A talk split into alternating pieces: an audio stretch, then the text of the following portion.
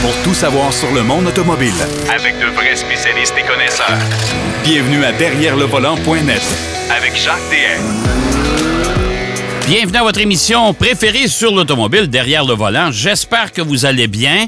J'espère que vous euh, profitez encore une fois des belles journées parce que déjà l'automne se pointe. oh mon Dieu, déjà. Mais enfin, euh, on n'a pas le choix. Euh, Aujourd'hui à l'émission, ben, on a beaucoup de beau matériel à vous présenter. Marc Bouchard va nous offrir son essai routier de la Honda Civic type R. On pourra comparer nos notes parce que moi, je l'ai eu la semaine dernière. Euh, il va nous parler de la BMW M3. Moi, je vais le relancer avec euh, ma- mon Alfa Romeo Giulia que j'ai cette semaine, que j'adore, soit dit en passant. Denis Duquet, lui, va nous parler des voitures à trois roues. Ben oui, ben oui. Je sais pas si vous vous souvenez du fameux film de Peter Sellers, euh, la, la- la- la Party. Euh, c'est, euh, il conduisait d'ailleurs une Morgan à trois roues dans ce film-là. Il va nous parler aussi de son... Il a, il a déjà fait un essai d'une Mor- Morgan euh, Trike.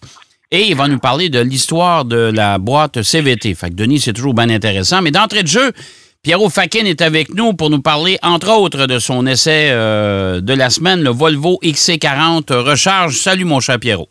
Oui, salut Jacques. Ça va être intéressant, Denis, avec ces histoires de trois roues. Là. Ah, écoute, non, mais euh, c'est parce que ça existe toujours, hein? Et puis, euh, tu Ah, sais ben que... oui. Euh, comme-. Ouais, et, et tu, tu sais, il y a aussi la micro-voiture là, qu'on montait à bord par en avant, là, la, la Messerschmitt. Oui, là. C'est oui. ça?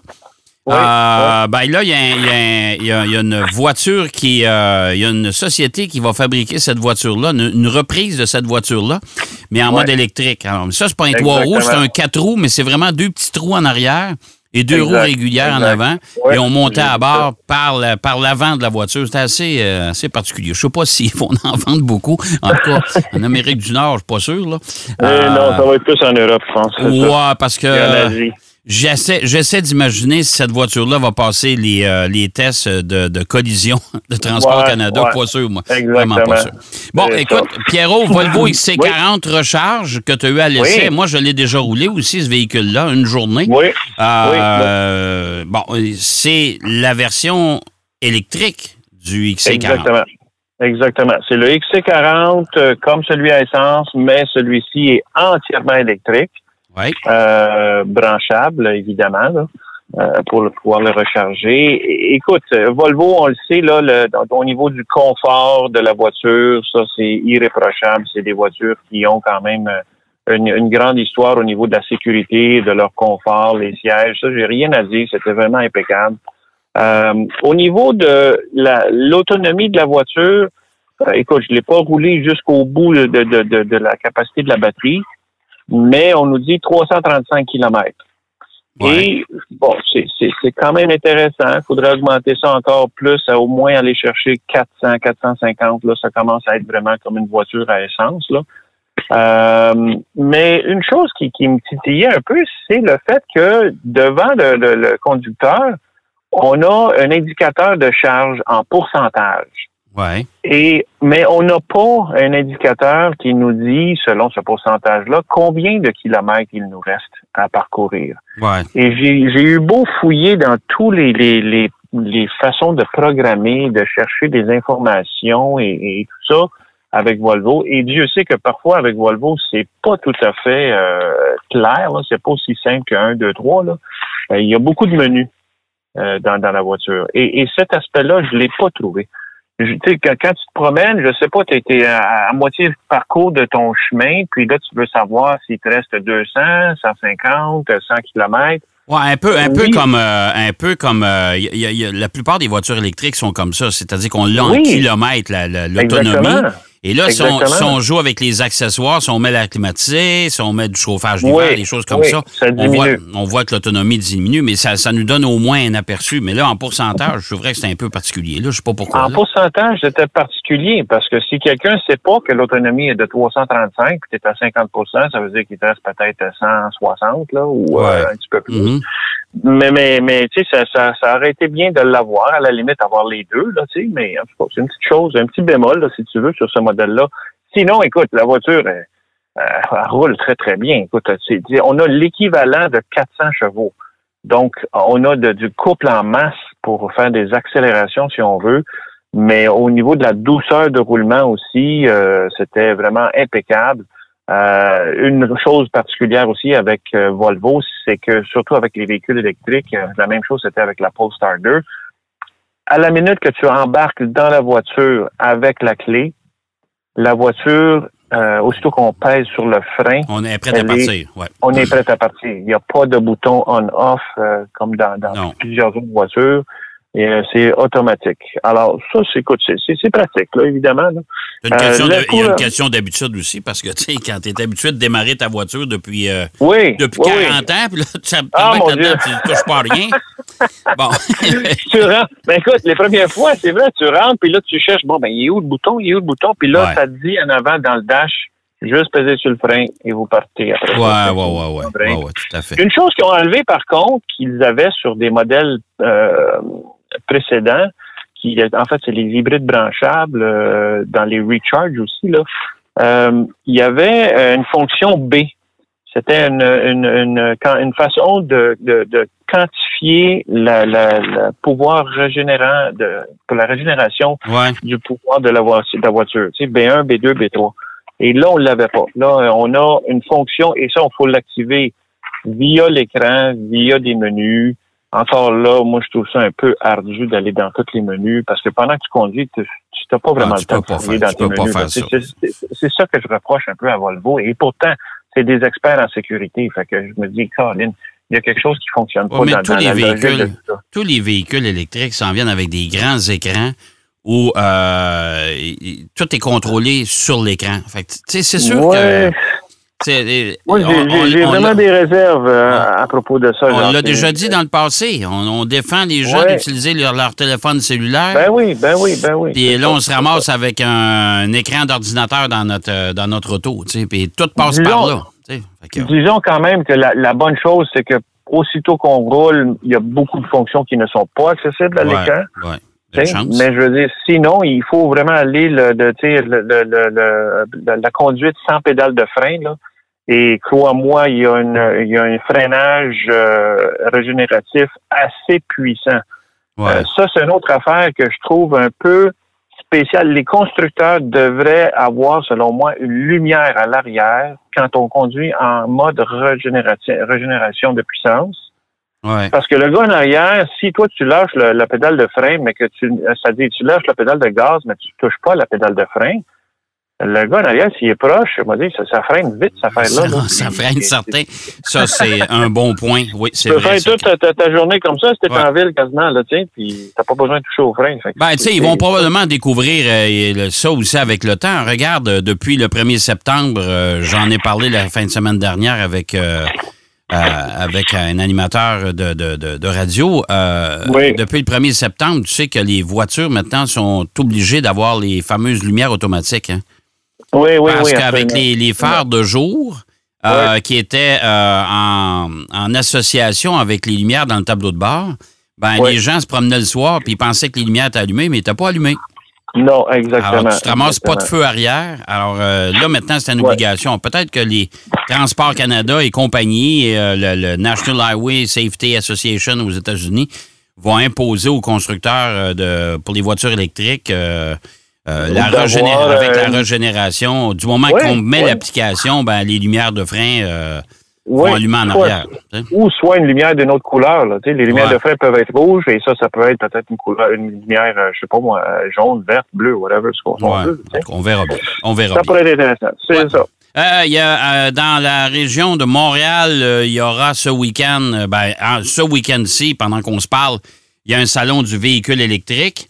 On se targue d'avoir le plus grand salon de voitures électriques en Amérique du Nord, mais c'est un des seuls. Oui, oui, oui. C'est un des seuls parce que, et, et tout salon confondu, là, pas, même pas, pas juste électrique, là, parce que ils ont tous été annulés, là, présentement. Ben ouais. Mais écoute, Ah. non, Montréal a quand même, euh, écoute, on va en avoir un à Québec aussi, mais Montréal est rendu à sa quatrième édition. OK. Euh, cette fois-ci, ça se passe au, euh, au Stade olympique. Ouais. Euh, on peut euh, faire des essais. Écoute, c'est le salon du véhicule électrique. Donc, euh, c'est pas juste des voitures. Ça peut être de tout. Non, il y a des vélos. Il y a les vélos Il y a aussi. des vélos, il y a des, scooters, euh, il y a des trottinettes, il y a des cartes de golf, euh, y a- Ouais. ils ont même une piste intérieure, donc d'où l'idée de faire ça au stade olympique. Euh, une piste intérieure, on peut essayer les voitures, il n'y a pas de monoxyde de carbone, évidemment, elles sont toutes électriques. Mais moi, Alors je ça, pense, je, un gros plus. je pense que ce type de salon-là va se multiplier. Exemple, dans la région de Vancouver, euh, dans la région de Toronto, même chose. Euh, D'après moi, il va en avoir de plus en plus de ces salons-là. Mais encore une fois, euh, je me questionne sur le fait. Ça, c'est les véhicules électriques, c'est sûr. Là. Oui, Mais oui. euh, toutes les voitures électriques construites par les grands constructeurs, normalement, si on avait des salons de l'auto traditionnels, comme on avait ben dans oui, le passé, ben oui. les Ouais. voitures électriques seraient présentées là aussi. Là. Écoute, euh, souhaitons que, que au salon de l'auto euh, international de Montréal un jour euh, les, les deux salons peuvent être combinés. En tout cas, ça serait plus logique évidemment. Si le salon revient. Ça, c'est toujours la le salon, ouais, il y a ça aussi évidemment, oui, oui, parce Ouais. que tout ça s'est remis en question là. Ouais. Mais écoute, il y, a, y a quand même des nouveautés, des primeurs mondiales aux Canadiennes là, qui sont là. là. Le, le Taycan euh, 4 Cross Turismo qui va être là. Mhm. Euh, Audi avec la Q4 qui s'insère entre la 3, Q3 et Q5. Ouais. e-tron, évidemment, là, le- Ouais. la, la belle, la très, très jolie euh, Audi GT e-tron, là, euh, c'est vraiment superbe. Euh, la Ioniq 5 de Hyundai qui, euh, qui est là. Alors, euh, ça, j'ai bien hâte de, de voir ce- cette voiture-là. C'est, ça va être intéressant. Euh, Jeep avec son modèle euh, 4XE, donc hybride rechargeable. Euh, là, la malheureuse Bolt là, qui va être là. Oh mon Dieu. Non, ils vont pas mettre ça dedans, là? Ben, euh, je sais pas là, mais Bolt a émis, en fait, GM a émis un communiqué comme quoi cette voiture-là doit être à au moins à 50 pieds de tout autre euh, objet, véhicule. euh, en tout cas, ils disent de ne pas la charger à la maison. Ils disent si on va dans un stationnement intérieur, de ne pas la mettre à l'intérieur, c'est-à-dire de la mettre sur le- la partie supérieure, extérieure du stationnement. Euh, il y a eu plusieurs euh, feux à cause il y en a- il encore une euh, cette semaine, là, du Ben côté oui, de la ben oui, Georgie, exactement. Hein? Oui, oui, oui, oui, exactement. La Alors, production est arrêtée. euh, Il y a un rappel sur les voitures. est arrêtée. Les Ouais, nouvelles puis- batteries sont pas arrivées. Euh, GM qui poursuit LG, alors euh, le fournisseur de batteries, c'est, c'est, c'est- écoute, on est on est rendu à 1,8 milliard de dollars que ça va coûter ce rappel de batterie là. euh. C'est incroyable. Ouais. Donc euh, c'est, Ouais. ça, fait réfléchir. Ouais, Et euh, évidemment, Kia Sorento avec lui aussi euh, hybride branchable. Euh, Il y a un VUS du constructeur Imperium qui euh, je ne connaissais pas du tout qui va être là. Euh, je pense que c'est des constructeurs chinois. Euh, Ben, il y a beaucoup de nouvelles marques hein, qui vont débarquer sur le marché. Le même Énormément. Apple, même Apple va avoir sa voiture. Oui, là. Apple, oui, qui parle de sa voiture. Là, et, des fois c'est oui, des fois c'est non, on sait jamais. là. On verra si ça va traverser le temps, tout ça.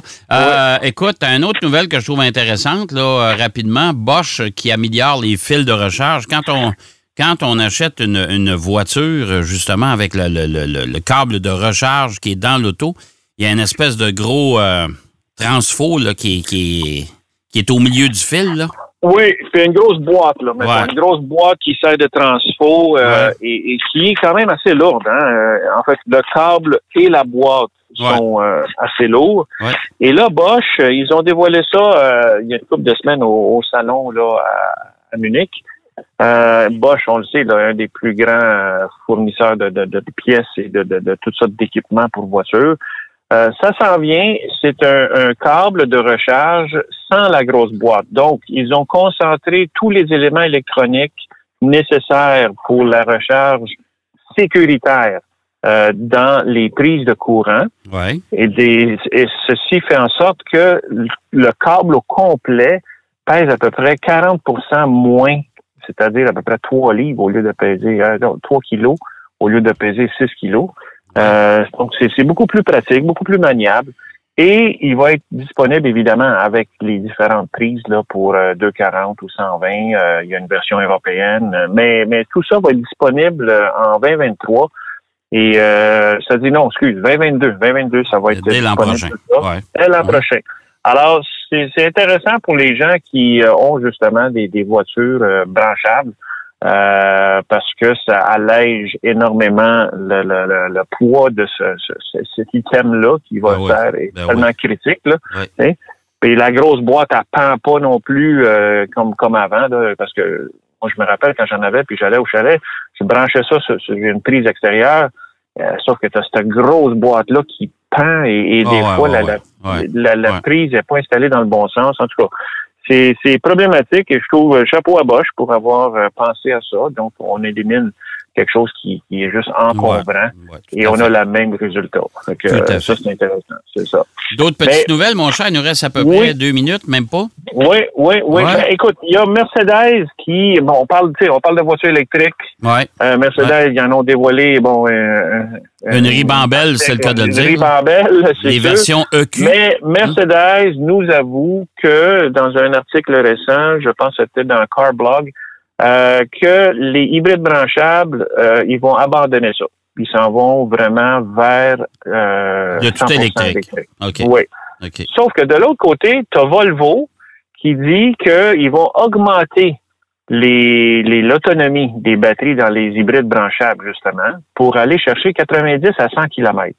À 90-100 km, Jacques, ça devient intéressant. Parce Ça tu- Ouais, tu- ouais, tout à fait. tu, tu fais, tu fais une, une périphérie urbaine, là, tu vas réussir à, à la couvrir pas mal avec ça. là. Ouais, ouais, tout à Fait c'est- drôle de voir comment un constructeur décide une chose et l'autre s'en va vers euh, l'augmentation de la capacité des batteries, même si Volvo va quand même accélérer son électrification de toute sa flotte, là, évidemment. là. Ouais, ouais. Mais les hybrides branchables sont là pour Volvo et donc, euh, écoute, on, moi je trouve ça encourageant parce que présentement, c'est le problème avec les hybrides branchables. On n'a pas assez d'autonomie. Ben non, ben non, ben non. C'est c'est vraiment pour faire plaisir aux nouvelles normes, mais ça, ça dans, dans la vie de tous les jours, c'est pas nécessairement euh, très, très commode. Hey, mon cher Non, Pierrot, c'est déjà oui, fini. Oui, C'est oui. déjà fini. Bon, ben, tu vois, on est électrique cette semaine. Oui, puis- mais c'est- ah, ben, on va en parler de plus en plus. De toute façon, on n'a pas le choix parce qu'on s'en va vers Oui, oui, ça. oui. Euh, merci encore une fois, puis on se reparle la semaine plaisir, prochaine, Jacques. mon cher. Excellent. Bonne semaine à tous. Bonne semaine, Pierrot. Euh, on va aller faire une pause si vous le voulez bien. Et au retour de la pause, Denis Duquet est avec nous pour nous parler des voitures trois roues. Ça existe encore, ça, vous savez. Derrière le volant. De retour après la pause. Pour plus de contenu automobile, Derrière le volant.net.